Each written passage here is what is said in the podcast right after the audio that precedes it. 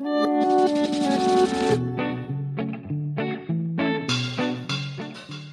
cancer, il m'a beaucoup plus apporté qu'il m'a pris, en fait. Il m'a permis euh, aujourd'hui de me sentir euh, plus forte, beaucoup plus forte encore, plus résiliente, plus humaine, euh, plus connectée à la vie. Je suis beaucoup dans, la gratitude. J'ai envie de chanter le matin quand je me réveille. Écoutez le 48e épisode de PLAF, le podcast dont l'objectif est de faire entendre et de combattre les discriminations dans l'emploi subies par les femmes dès l'approche de la cinquantaine. PLAF est l'acronyme de Place aux femmes fortes. Je m'appelle Claire Fleury, je suis retraitée, passionnée par les mutations du monde du travail, mobilisée contre les inégalités femmes-hommes, en campagne pour contribuer à déconstruire les stéréotypes agistes et sexistes. Je démarre aujourd'hui une série qui promet d'être assez longue sur santé des femmes de plus de 50 ans et travail. Sujet tout à fait capital car il a de multiples ramifications et conséquences dans la vie personnelle et professionnelle des femmes, a fortiori des femmes dans la seconde moitié de leur vie. Donc je me suis posé une première question. Qu'est-ce qui caractérise la santé des femmes au milieu de leur vie? Alors, ce qui m'est venu spontanément à l'esprit, ben, c'est la ménopause. Ok, ok, c'est pas un bon exemple puisque c'est pas une maladie. Une autre spécificité féminine. Ah, les seins. Et s'il y a des seins, il y a cancer du sein. Je l'ignorais jusqu'à aujourd'hui, mais le cancer du sein est le cancer le plus fréquent en France. Combien de femmes sont concernées? Il y a 58 000 nouveaux cas environ par an. Et à quel âge sont-elles touchées? Et ça, ça sera le chiffre plaf de l'épisode. Près de 50% des cancers du sein sont diagnostiqués entre 50 et 69 ans. Bon, j'en ai conclu que beaucoup de femmes de plus de 50 ans qui travaillent ou recherchent un emploi, mon sujet de prédilection si je peux dire, sont forcément touchées par un cancer du sein. La rencontre avec Pascal Guérin-Guillard, grâce à Marie Sorel, est tombée du ciel et m'a frappé en plein cœur. Pascal s'est révélé être la personne que j'attendais, qualifié à double titre et c'est la raison pour laquelle je vous propose de l'écouter au cours de deux épisodes. Aujourd'hui, elle va nous parler de la foudre qui l'a frappée en juin 21 à l'annonce de son cancer du sein, du chemin de guérison qu'elle a parcouru depuis et des leçons de vie qu'elle a pu en tirer. Et le mois prochain, je l'interrogerai en tant que professionnelle de l'accompagnement des entreprises. Alors bonjour Pascal. Alors c'est en juin 21 que le cancer du sein a été diagnostiqué. Est-ce que tu peux dire comment tu te sentais juste avant ce moment-là? Euh, Écoute, je me sentais super bien. On était en mai 2021, on est début du printemps, il faisait hyper beau. Euh, je me sentais bien, je travaillais beaucoup, j'avais des belles missions parce que je suis indépendante, je suis coach professionnel, donc euh, j'étais aux anges, tout allait bien, la vie était belle. Et je suis allée faire ma mammographie en plus le jour de mon anniversaire de mariage. C'était symbolique pour moi ce jour-là parce que comme je t'en avais parlé, mon mari est décédé d'un cancer il y a il y a une quinzaine d'années et donc le jour de mon anniversaire de mariage, il pouvait rien m'arriver, j'étais protégée quoi. Donc je suis vraiment allée faire cette mammographie euh, en toute tranquillité avec une copine au téléphone à qui j'ai dit bon, je vais faire une mammo, je te rappelle après quoi. Est-ce que c'est pendant l'examen que tu as compris qu'il y avait quelque chose qui n'allait pas? Oui, pendant pendant, tout à fait. T'as la radiologue qui, à un moment donné, te dit oup, oup, oup. Et là, tu te dis, oula, qu'est-ce qui se passe? Et, euh, et, elle retourne, elle retourne, elle retourne. Enfin, il y a la mammographie, puis après, il y a l'écho. Et c'est à l'échographie où vraiment, elle, elle, exprime quelque chose, tu vois, dans, dans des petits mots. Et là, je me dis, oula, et là, il y a quelque chose qui se passe, quoi. Donc, euh, puis alors après, tu rentres dans euh, Madame, il faut que vous reveniez très vite faire une biopsie. Puis moi, j'étais là, oh là là, mais j'ai pas le temps, j'ai plein de boulot, je peux pas. là, tu as la tête qui dit non. Et puis, euh, je disais, euh, écoutez, je rentre chez moi, je vous rappelle, parce que j'ai pas mon agenda. Et de toute façon, ça sera pas avant un mois. Enfin, tu vois, c'était, j'étais en mode défense tout de suite. Je me suis mis en mode en mode défense en fait. Et là, moi, je me dis non, non, non, non, non, non, non, non, non, non, non. Mon cerveau, il dit non. Ça rentre pas dans mes plans, c'est juste pas possible. Ouais. Et après, bah, finalement, forcément, je viens faire cette biopsie parce que après, tu commences à réfléchir, tu as les neurones qui se connectent, tu te dis bon, allez. Et on était la veille du week-end de la Pentecôte. Et donc, j'attends les résultats pendant une semaine. Et là, quand on me donne les résultats, je, je, je, je sais que c'est positif en fait. On me dit que j'ai un cancer. Euh, là, ça a été, euh, je me suis euh, quoi. En fait, ça, ça a tout pulvérisé d'un seul coup. C'est-à-dire que le mot, en fait, te, je me suis retrouvée statufiée, tu vois, avec ce mot là où, où je me disais mais c'est juste euh, c'est juste pas possible quoi. Ça m'arrive pas à moi. Et, hum, et puis en plus j'ai une histoire avec le cancer parce que mon mari a eu un cancer du cerveau et décédé d'un cancer du cerveau, donc j'ai une histoire avec le cancer déjà. Et là, je dis non, je peux pas revivre ça, quoi. Donc ça a été euh, une déferlante émotionnelle, ça a été quelque chose de terrifiant. J'avais peur, j'avais beaucoup de peur au départ, tout de suite. Évidemment, toutes les peurs en fait qui viennent avec euh, euh, la peur de mourir, la peur de le dire aux, de le dire aux enfants. C'était juste euh, insupportable, la peur de, de, de, du coup d'être obligé de, de m'arrêter de travailler. Enfin, pour moi, c'était impossible tout ça, quoi. Et euh, la peur de la chimio surtout, parce que j'avais plein de souvenirs euh, de chimio qui étaient difficiles hein, pour mon mari. Je voulais pas y aller, donc c'était un cataclysme émotionnel. Euh, J'étais en colère, j'en voulais, à, j'en voulais à la terre entière. Enfin, ça a été, ça a duré 15 jours comme ça où j'étais en agitation mentale tout le temps. Ça tournait dans ma tête et, et j'avais le sentiment qu'on m'avait, qu'on me, que je contrôlais plus rien. Et j'ai lu beaucoup. Euh, je suis sur des sites avec où il y a des femmes qui ont des cancers du sein et elles disent toutes toute la même chose, c'est que l'annonce est quelque chose de terrible. moi, j'ai vraiment vécu cette annonce pendant les l'annonce elle-même et les 15 jours qui ont suivi où j'étais euh, enfin j'étais confuse quoi, j'étais en colère, j'étais tétanisée, ouais, Bon, après ces 15 jours, il me semble que tu as repris la main? Je veux pas qu'on décide pour moi. D'un seul coup, tu es pris en charge par les médecins, tu as des rendez-vous partout et tu te dis, mais oh, et moi, je décide quoi de ma vie, quoi? Euh, j'ai vu comment tous les rendez-vous étaient placés, comment ça allait s'enchaîner. J'avais rendez-vous avec euh, l'oncologue et qui il voulait commencer la chimio euh, la semaine d'après. Enfin, ça allait trop vite. Et, et à ce rendez-vous avec l'oncologue, je lui ai dit, attendez, ça faisait une semaine que j'étais au courant. Et je lui ai dit, écoutez, laissez-moi du temps parce que là, si on démarre tout de suite, je vais, je vais pas y arriver, quoi. Donc j'ai besoin d'intégrer ce qui se passe pour moi. J'ai besoin de m'organiser, euh, de mettre des choses en place pour euh, pouvoir le jour où je vais commencer. L'idée, c'était de me faire de la chimiothérapie, une opération après et de la radiothérapie. Donc je savais que j'en avais pour neuf mois à peu près. Et je disais, attendez, là, je suis pas prête là. Donc j'avais vraiment besoin de me préparer. Ouais, J'ai argumenté, j'ai expliqué. Mais c'était une femme qui était très délicate. Et, je lui ai dit, euh, je lui ai vraiment expliqué, j'avais préparé ce que j'allais lui dire. Et je lui ai dit, moi, il me faut juste euh, trois semaines tranquille pour m'organiser. Et elle m'a dit, euh, OK. Waouh. Et là, ça a été, on a fait un deal, quoi. Et ça m'a permis après de, de faire tout le travail émotionnel dont, que j'avais besoin de faire, en fait. Tu as négocié ces trois semaines qui ont encore été très éprouvantes car il t'a fallu prévenir tes proches. Ouais, les enfants, les amis, mon Dieu, ce que ça a été dur. Ouais, les enfants qui sont mes beaux enfants en fait, mais qui ont vécu la mort de leur papa, quoi. Il a fallu que je leur dise bon, hop, hop, hop, les enfants, c'est mon tour maintenant. Oh je savais pas comment le dire, quoi. C'était, euh... tu vois, j'ai même de l'émotion en te le disant. Euh, mon compagnon, bon évidemment, euh, mes amis. Enfin, c'était c'était quelque chose qui était insensé quoi. Et dans l'esprit de tout le monde, ça y est, ça recommençait quoi. Déjà c'est violent quand tu l'apprends pour toi, mais moi j'ai déjà ce truc qui est collé à moi dans dans mes cellules, tu vois, de, dans mon histoire. Donc là c'était c'était extrêmement violent. Mm.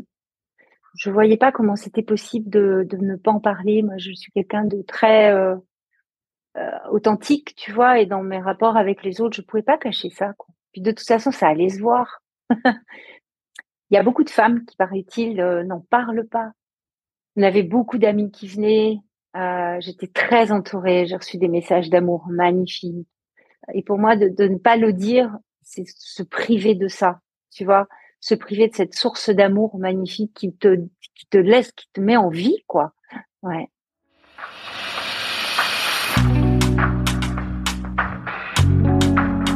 Une fois passé le choc de l'annonce par l'oncologue et l'épreuve d'avoir à annoncer toi ton cancer à tes proches, tu as pu entrer dans ce que toi tu as appelé la seconde phase. Est-ce que tu peux nous en parler? En fait, tu vois, je ne sais pas si tu connais, euh, Claire, la courbe du deuil de Kubler-Ross. Dans la courbe du deuil, ça te dit qu'au départ, il y a, y a la sidération. Et puis après la sidération, il peut y avoir du déni. Hein, moi, c'est un peu ce que j'ai vécu les 15 premiers jours. Et puis après, tu as les émotions. Là, tu rentres dans la colère, dans la tristesse, dans la peur, tout ça. Et avant et tout, quand tu descends dans les émotions, après la courbe, elle remonte. Et là, on va sur l'acceptation, etc. Mais pour aller sur l'acceptation, il faut d'abord traverser les émotions, les regarder, écouter ce qu'elles ont à nous dire. Pour moi, c'est mon métier, ça, d'accompagner mes clients euh, en individuel, notamment autour de l'accueil de leurs émotions. L'émotion, elle a un message, elle est là, elle est dans ton corps, c'est toi qui la fabrique quelque part. Elle te dit quelque chose de quelque chose qui est pas tolérable pour toi. Donc pour moi, ce qui est important, c'est de l'écouter. Et je me suis dit, allez, ok, qu'est-ce que je suis en colère là Qu'est-ce qui se passe pour moi? Qu'est-ce qui se passe? Colère par colère, tu vois, je vais aller regarder ce que ça voulait me dire. Et puis les peurs aussi. La peur de mourir, bien évidemment, c'était la, celle que je suis allée le plus regarder. Et voire même, je suis même en, en, réfléchissant à la peur de mourir, je me suis même dit à un moment donné, en fait, et pourquoi pas mourir? Et pourquoi pas? Parce que j'en ai, j'en ai marre des épreuves, j'ai vécu trop de trucs durs, j'en ai ras-le-bol. Et pourquoi cette maladie, elle viendrait pas me délivrer? Tu vois, j'ai eu, j'ai réfléchi à ça aussi. Et en fait, le fait de me dire ça, waouh, pourquoi pas? Ben ouais, non, non, en fait, non. En fait, j'ai envie de vivre. Et donc c'est bon, je, je peux me mettre maintenant en accueil de de ce qui se passe quoi. Et regarde faire le pas de côté regarder les choses un peu différemment.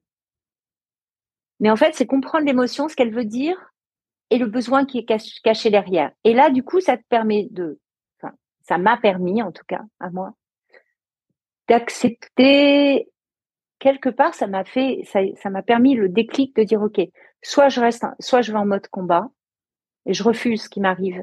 Et ça va être terrible parce que je vais nourrir la colère, je vais nourrir la tristesse, je vais nourrir la peur, je vais tout nourrir. Soit j'écoute ce qui se passe pour moi, puis après je me dis bon, de toute façon, cette situation, elle est là. Qu'est-ce que qu'est-ce que j'en fais et comment je fais avec? Et le fait d'aller réfléchir sur ma peur de mourir, bah ça m'a permis de, de quelque part d'accepter que ça pouvait m'arriver parce que là tu aurais, tu vois, je réfléchis au sens de l'épreuve, je réfléchis au ok, on n'est pas, de toute façon, on est de passage. Donc, si on est de passage, ben, peut-être que moi, voilà, peut-être que j'ai ça à vivre, tu vois. Et euh, j'ai à, vivre le fait de mourir plutôt que j'aurais imaginé de quitter tout le monde et tout, tu vois. C'est, vraiment ce travail-là que qu'on fait pas seul. Hein. Euh, il y, a, y a que euh, le faire avec un, un professionnel de l'accompagnement qui permet de de le faire de manière très sécurisée, et puis de le, de faire de manière euh, très posée, tu vois. Bon, toi, tu as fait ce travail avec une thérapeute que tu connaissais à titre personnel. Est-ce que tu as des idées de comment on trouve son psy quand on n'a pas de relation? Alors, c'est souvent fourni par l'hôpital. Il y, a, il y a, dans tous les services, il y a un psychologue et on te conseille dès le départ d'aller voir le psychologue. Dans le cancer du sein, et je pense que dans d'autres cancers, c'est la même chose, il y a beaucoup de soins, il y a beaucoup de possibilités de soins de support que tu trouves sur Internet. En fait, il y a plein de choses que tu peux, auxquelles tu peux avoir accès. Ah, il y a des associations qui sont très jolies aussi. Il y en a une, euh, d'ailleurs, à qui j'ai fait signe euh, par la suite, qui s'appelle La Vie Kinshusi. Tu sais, Kinshusi, c'est le, c'est euh, le terme japonais pour dire que nos épreuves, elles nous, elles nous, quelque part, elles, faut en prendre soin. Moi, je les ai contactées non pas pour un pour être accompagnée en thérapie, mais pour être accompagnée par un coach quand à la fin, je savais comment j'allais me remettre en mouvement dans ma vie professionnelle. Bah là, tu anticipes un peu vite, car tu évoques déjà la reprise de ta vie professionnelle, mais tu ne nous as pas encore raconté comment tu avais supporté d'avoir à faire une pause dans ton boulot, toi qui es du genre très investi professionnellement. il m'est arrivé un truc incroyable quand j'ai dû donner mes missions parce que je résiste au début là-dessus. Hein, euh, je me dis bon, allez, je vais quand même aller animer mes collectifs. Euh, et puis évidemment, je peux pas. Ce matin-là, où c'est un mardi matin, je me réveille, mon dos est bloqué. Et je sais que j'avais, j'ai prévu dans la journée d'aller donner mes missions à d'autres coachs, tu vois. Donc d'appeler les coachs auxquels je pense pour leur dire que je te fais travailler à ma place. Mon dos est bloqué, j'arrive pas à sortir de mon lit. Bon, je me traîne jusqu'à mon canapé et je prends mon téléphone et là, plus je prends mon téléphone et plus je résiste et plus mon dos me fait très très mal en bas du dos. Je mets à pleurer et plus je pleure et plus mon dos me fait mal. Je téléphone, je file une mission et là mon dos se calme et j'ai plus mal. Waouh Allez, première mission, c'est fait. Deuxième mission, ah ben non, pas celle-là, je veux pas la donner. Et là, tac, j'ai le bas de mon dos qui me refait mal. Et dès que je lâchais, dès que je filais la mission, dès que je disais, OK, allez, je lâche ça, mon dos se calmait. Mon corps, il était en train de me dire, ma belle, souviens-toi, tu dois t'occuper de toi. Et si tu veux pas, tu vas voir ce qui va se passer, quoi. Et, donc, j'ai vraiment appris à écouter mon corps. Et comme j'ai appris à écouter mes émotions, j'ai appris à écouter mon corps. notre corps, c'est notre meilleur outil. Il sait tout et il sait avant nous, tu vois. Donc ça, ça a été un, grand apprentissage hein, de la maladie aussi. Hein.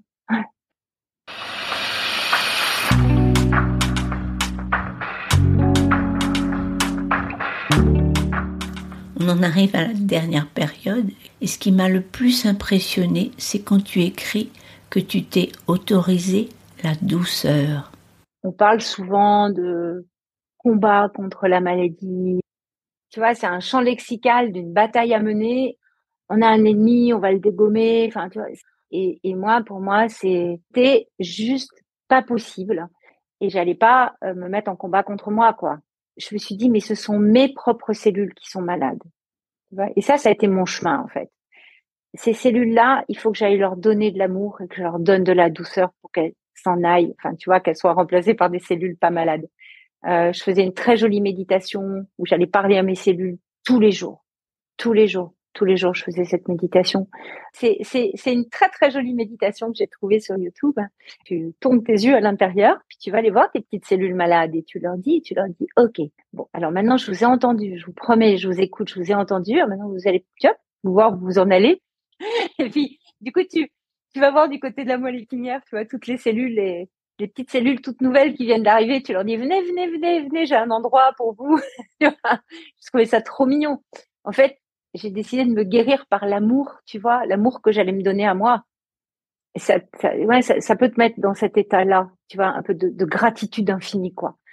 Alors, je pensais, en disant ça, je pensais à mon mari qui avait eu un cancer du cerveau. Alors, le cancer du sein, on en meurt moins que d'un cancer du cerveau, par exemple, tu vois. Et peut-être dans les personnes qui vont écouter ce podcast, il y a des personnes qui ont, qui ont vécu des cancers beaucoup plus graves et beaucoup plus ou, ou accompagner des personnes euh, qui ont vécu des cancers beaucoup plus graves et plus définitifs. Euh, j'ai envie de dire le chemin, quelque part, mon mari m'avait montré ce chemin-là aussi. Mon mari, il avait un cancer du cerveau, il était médecin, il savait qu'il en avait pour 18 mois, tu vois, euh, et, et, et, il est mort serein. Tu vois, donc en fait, quelque part, c'est le même chemin que lui que j'ai emprunté, euh, qui est un chemin de, sérénité et de, de, de, dire oui à la vie et à ce qu'elle nous, nous amène à vivre, quoi. Alors j'imagine que même en faisant tout ce que tu viens de nous dire, il doit rester des moments difficiles. Est-ce que tu penses encore à autre chose qui a pu t'aider et que tu ne nous as pas encore dit? Oui, j'ai vraiment eu cette connexion euh, au vivant. J'avais eu ça un peu pendant le confinement où tu regardes la nature, tu vois, c'est le printemps, tu regardes la nature qui s'éveille et c'est magnifique. Puis là, tu as le temps, tu es confiné. Et là, bah, j'étais confinée de niveau. Et moi, en fait, la nature, tu sais ce que ça m'a dit pendant la maladie? Ça m'a parlé de l'impermanence. Euh, la nature qui meurt petit à petit à l'automne, et puis qui renaît au printemps. Et en fait, c'est ça l'impermanence. On est tous de passage. Et je me suis vraiment connectée à ça quand je me promenais. Je, je, je... d'abord, j'ouvrais grand les yeux et en même temps, je me disais, mais en fait, on, est tous la nature. Tu vois, c'est un éternel euh, mouvement et voilà, ça sert à quoi de lutter contre ce qui nous arrive en fait? On arrive à la conclusion et pour tout dire, je suis bien obligée de t'avouer que en ce qui me concerne, je résiste à l'expression les épreuves rendent plus fort. Est-ce que tu crois que tu peux essayer de me convaincre? Ouais, ouais, ouais, ouais. Ce qui ne tue pas rend plus fort. C'est Nietzsche. Hmm, c'est inspirant, ce monsieur. Évidemment, quand tu traverses, euh, ça, ça t'affaiblit, ça t'es pas plus fort, bien sûr. Mais euh, je suis quelqu'un qui a vécu euh, pas mal d'épreuves de vie, et honnêtement, celle que je suis aujourd'hui, c'est grâce aussi. Hein, c'est grâce à tout l'amour que j'ai reçu, c'est grâce à la vie que j'ai eue, bien sûr, mais c'est aussi grâce à mes épreuves. Et j'ai décidé, par exemple, de garder mes cheveux courts parce que je veux pouvoir me souvenir de ce que j'ai vécu.